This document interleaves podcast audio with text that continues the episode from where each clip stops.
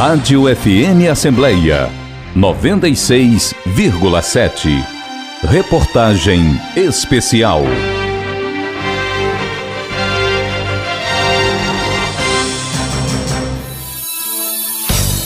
Eu nasci assim. Quero respeito.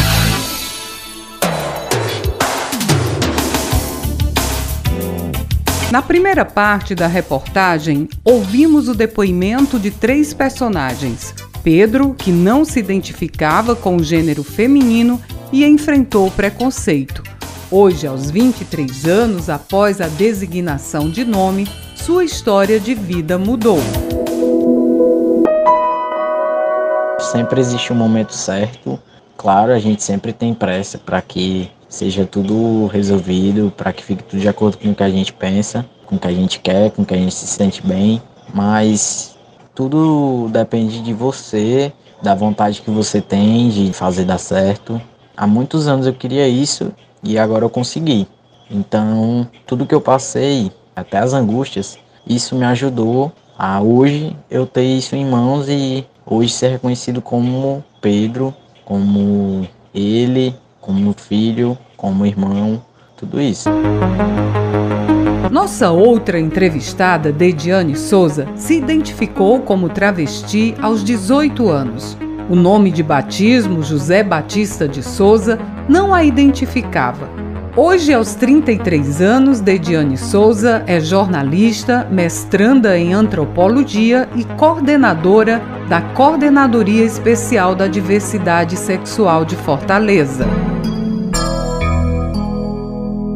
A gente precisa naturalizar essas demais identidades, essas formas de se expressar, o reconhecimento desse sujeito. É importantíssimo que a gente reconheça as pessoas a partir de suas identidades. Até mesmo porque, historicamente, não era possível essas identidades. Então, muitos dos sujeitos que se afirmam pessoas trans, travestis, transexuais, não binários, são pessoas ainda marginalizadas, porque fogem de uma lógica padrão socialmente reconhecida. Então, é importante que a gente perceba que existem outras possibilidades para além da cisnormatividade. Então, perceber que existe essa diferença é perceber também a estratégia de combater as violências contra elas. Reconhecer essa diferença numa perspectiva de proporcionar cidadania. Reconhecer essa diferença numa perspectiva também de elevar a autoestima desse sujeito, de perceber que não existe um modelo padrão para ser seguido. Que todos os modelos exercidos naturalmente são legítimos. Então, é importante que a gente perceba dessa forma, perceber que existe uma diversidade de gênero para além daquilo que a gente conhece, para além das nossas vivências individuais. A gerente de marketing Jailma Costa está casada há 15 anos com Cristiane. As duas são mãe de Olivia. A Olivia sempre teve esse nome, então de certa forma ela já existia, que a gente sempre se referia a ela como Olivia e tinha esse interesse em ter uma menina. Só que como não acontece naturalmente, a gente foi deixando o tempo passar. Uma hora eram novos empregos, outra hora era um MBA, e o tempo foi passando até que há um, um, ano mais ou menos a gente percebeu que o meu relógio biológico estava batendo na porta e dizendo: olha, ou você tem agora, você vai perder a chance de ter uma filha biológica. E aí a gente caminhou com todo o processo e fomos agraciadas maravilhosamente com a nossa Olivia. A conversão da união estável em casamento e a celebração de casamento direto foram reconhecidas pelo Conselho Nacional de Justiça por meio da Resolução número 175 de 14 de maio de 2013. Assim, duas pessoas adultas e capazes podem se casar ou celebrar a união estável independente de sua orientação sexual. Em Fortaleza, o humorista Paulo Diógenes, durante seu mandato de vereador entre os anos de 2013 e 2016, apresentou requerimento propondo a união de pessoas do mesmo sexo. Ele explica o motivo da iniciativa. Eu via que os casais homoafetivos que já viviam há muitos anos não tinham os direitos porque a gente pensa que o casamento é aquela coisa romântica, aquela coisa lúdica, e não foi. A minha intenção não foi essa. As pessoas geralmente julgam dessa maneira. É por direitos, porque geralmente um casal homoafetivo convive juntos anos e anos, um morre, e o outro não tem direito a herança nenhuma, não tem direito a nada plano de saúde, se não forem casados no civil, a pessoa não tem direito a ser dependente do plano de saúde. Então, o casamento foi uma maneira de dar direito a essas pessoas que nem sabiam que tinham esse direito. Então, cada ano eu fiz esses casamentos coletivo. Primeiro, foram 30 casais, eu fiz durante três anos. Teve reunião antes, do casamento, não foi só em si o casamento, mas foi também para explicar quais os direitos que o LGBT tinha se casando, tendo um casamento civil, os direitos civis que cada um tinha como cidadão brasileiro e como pagador de impostos, não é diferente de ninguém. E fico muito feliz, porque o princípio de tudo é o amor. Além da parte jurídica, além de tudo, eu estava celebrando uma coisa que as pessoas estão esquecendo um pouco, que é o amor. E eu digo sempre: o amor é o princípio de tudo. Na Assembleia Legislativa do Ceará, o deputado Renato Roseno apresentou um projeto de lei em 2019, subscrito pelo deputado Elmano de Freitas, que assegura o direito ao nome social para travestis e pessoas trans em serviços públicos e privados no Ceará o direito ao nome, o direito à identidade, o direito de ser tratado como você deseja, como você se sente, é um direito humano, faz parte da dignidade humana. E o nome social, ele é um direito humano que custou muito a ser reconhecido no Brasil. Começou a ser reconhecido a partir de decisões judiciais, que depois se estenderam para os cartórios, e nós aqui no Ceará, a partir dessa articulação com o movimento LGBT, com o movimento de pessoas trans, conseguimos aprovar a Lei 16.946, que é a lei que garante o nome social.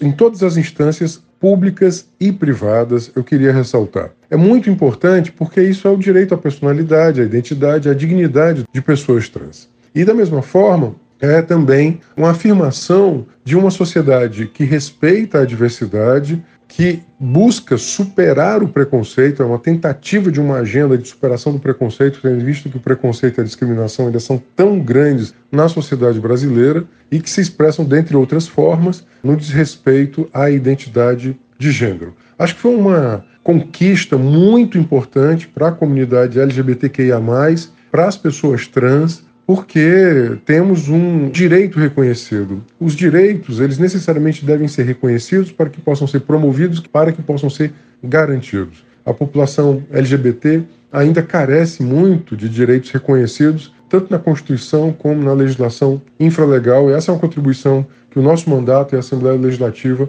deram para a ampliação da cidadania de pessoas trans, para a cidadania da comunidade LGBT. Uma vida sem violência, uma vida com respeito e dignidade é um direito humano de todas, todos e todes. Na Assembleia Legislativa do Ceará foi aprovado o projeto de lei de autoria do deputado Elmano de Freitas, determinando a fixação de cartazes com avisos proibindo a discriminação de pessoas LGBTQI, em ambientes públicos e privados. Esse projeto surgiu primeiro pelo número de violações, de desrespeitos, de opressões que pessoas que integram a população LGBT sofriam nos ambientes. E em viajar a Paraíba, eu me deparei com uma placa em um restaurante e aquilo me chamou a atenção para uma reflexão e aquilo que aconteceu comigo certamente aconteceu com muitas outras pessoas. E eu considerei que ter de fato um aviso como esse, uma placa, você faz as pessoas pensarem e refletirem que o comportamento nosso deve ser sempre um comportamento de respeito, um comportamento de conviver com a diversidade, com a pluralidade que nós temos na sociedade e que ninguém tem direito de discriminar a pessoa por sua orientação sexual. Portanto, acho que é mais uma semente plantada nessa árvore de tolerância, de respeito, de amor ao próximo. O parlamentar assegura que a iniciativa tem retorno satisfatório. Eu vejo com muita alegria as pessoas indo a restaurantes pedindo para colocar a placa, para colocar o adesivo, vi ser colocado em shoppings e vejo as pessoas assim primeiro entendendo que da importância da gente constituir essa cultura, porque o que nós queremos é a mudança de consciência, a mudança do comportamento. A placa é apenas uma semente nessa construção, porque efetivamente nós só vamos ter relações melhores quando as pessoas mudam para melhor. E eu tenho certeza que a sociedade brasileira, a sociedade cearense é uma sociedade de busca de amor ao próximo. E acho que nós estamos num caminho certo de incentivar que tenhamos um comportamento de tolerância, de respeito e de amor ao próximo. Outro reforço pelos direitos e garantias de pessoas LGBTQI, é desenvolvido pelo Ministério Público do Ceará por meio da coordenadoria do Centro de Apoio Operacional de Cidadania, como explica o promotor Hugo Porto. O Ministério Público, ele além de ser um fiscal do ordenamento jurídico, é também um grande indutor de políticas públicas e também um, um agente de sensibilização da sociedade e também dos seus agentes. Então, o Centro de Apoio da Cidadania, no caso o CAL Cidadania, ele age tanto no apoio, no acompanhamento junto aos colegas das promotorias em cada uma das cidades do estado, no sentido de prover as normativas mais atuais, as compreensões a respeito do tema, inclusive produzimos um guia mais especializado sobre os direitos do segmento LGBTQIA+, e também trabalhamos o estímulo de formação de comitês, de colegiados, junto com cada município, no sentido de que se possa ter um fórum para ouvir, receber denúncias e também fazer encaminhamentos e ser também um canal de indução de produção legislativa em cada município. Além disso, somos também um Ministério Público, por meio do CAL Cidadania, um órgão receptor de denúncias. Recebemos questões recentes, voltadas até à questão da LGBTQIA fobia, que aconteceu na cidade do interior, também de outra que foi objeto das redes sociais de atos indicativos da prática desse delito, que foi equiparado ao racismo. Então, nesse contexto, a gente trabalha tanto o apoio aos colegas, quanto a recepção de denúncias, quanto o fomento de políticas públicas. O comitê é um desses caminhos. E também atuamos junto dos órgãos dos poderes públicos, no sentido de manter um diálogo institucional e jurídico para que esses direitos sejam afirmados e reconhecidos. Sobre a cartilha desenvolvida pelo Ministério Público do Ceará, o promotor ressalta alguns itens. O guia ele aborda desde a compreensão do segmento enquanto que é uma orientação sexual, quais são os direitos civis previstos como a questão da união de pessoas do mesmo sexo, da adoção por pessoas que têm união por mesmo sexo, direito à herança, questão do direito ao nome social, enfim, tratamos de decisões do Supremo, de normativas internacionais que permita não só os integrantes do sistema de justiça, mas também todo e qualquer cidadão. Essa cartilha ela é pública, está no, no nosso site. Ela foi construída a várias mãos, com a participação do Ministério Público Federal à época, a Procuradoria Federal de Direito Cidadão, uma parceria com o Ministério Público do Ceará. Então, isso tudo foi procurado dar um caminho didático para que a gente pudesse melhor falar com vários, de forma muito plural e também com facilidade, com simplicidade sobre o tema para a sociedade como um todo. Onde tem respeito, tem direitos humanos. Onde não tem, diz que sem. Defender os direitos humanos é uma tarefa de todos. Faça a sua parte. Denuncie. Diz que sem. Diz que sem. Diz que sem. Diz que sem. Diz que sem. Desde 1990, no dia 17 de maio, a homossexualidade não é considerada como doença pela Organização Mundial da Saúde. Nesta data, a Assembleia Geral da organização excluiu a orientação homossexual do Catálogo Internacional de Doenças, declarando expressamente que a homossexualidade não constitui doença, nem distúrbio e nem perversão. Apesar de tantos avanços, como falamos na primeira parte da reportagem, o Brasil é o país que mais mata pessoas LGBTQI no mundo. O Ceará é o segundo estado brasileiro onde se registra o maior número de mortes de pessoas LGBTQI. Houve avanços? Sim. É preciso mais? Sim. No entanto, entre os personagens que ouvimos, a esperança de dias melhores é algo que todos conseguem enxergar. As reivindicações também. Eu percebo que a gente vive hoje numa sociedade muito mais esclarecida, com muito mais informação disseminada. As pessoas hoje entendem melhor o que é a orientação sexual, o que é a identidade de gênero a gente tem uma profusão de pessoas levantando a bandeira e discutindo sobre isso e sobre outros direitos das minorias. E tudo isso é muito importante para que a gente consiga construir um outro panorama, um outro mundo para se viver, um mundo muito melhor, onde as pessoas estejam interessadas em evoluir e em ser felizes com quem elas quiserem então, acho que a gente ainda tem muitos desafios, mas a gente já viveu num mundo que marginalizava muito mais o público LGBTQIA+, e hoje a gente tem muito a comemorar, mas também muitos desafios pela frente. E a gente precisa continuar é, esclarecendo as pessoas, informando as pessoas e lutando para que daqui a pouco o arco-íris não esteja só na nossa bandeira, mas esteja aí no horizonte colorindo a vida de todos nós. Perceber que existe essas diferenças é perceber também a estratégia de combater as violências contra elas.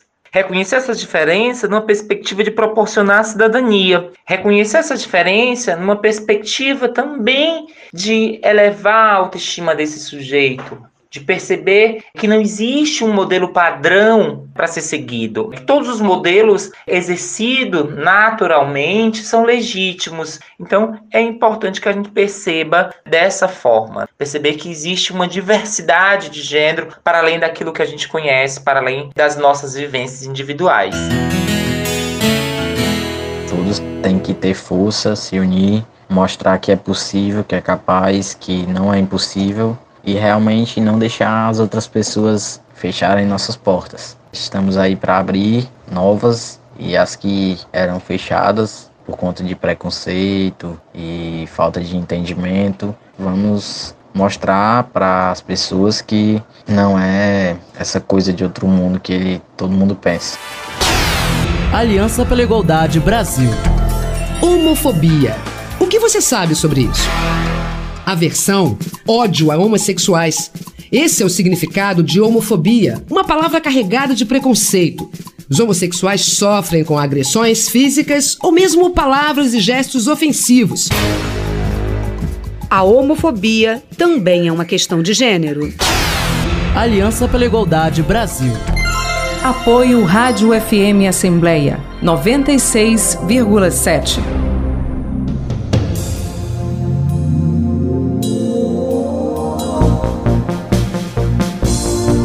Reportagem especial Eu Nasci Assim, Quero Respeito tem produção e narração de Ian Gomes, edição de texto de Rafael Luiz Azevedo, edição de áudio de Jorge Luiz e sonoplastia de Ronaldo César.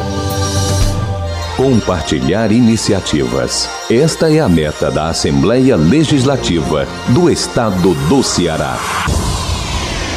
Rádio FM Assembleia 96,7. Com você, no centro das discussões.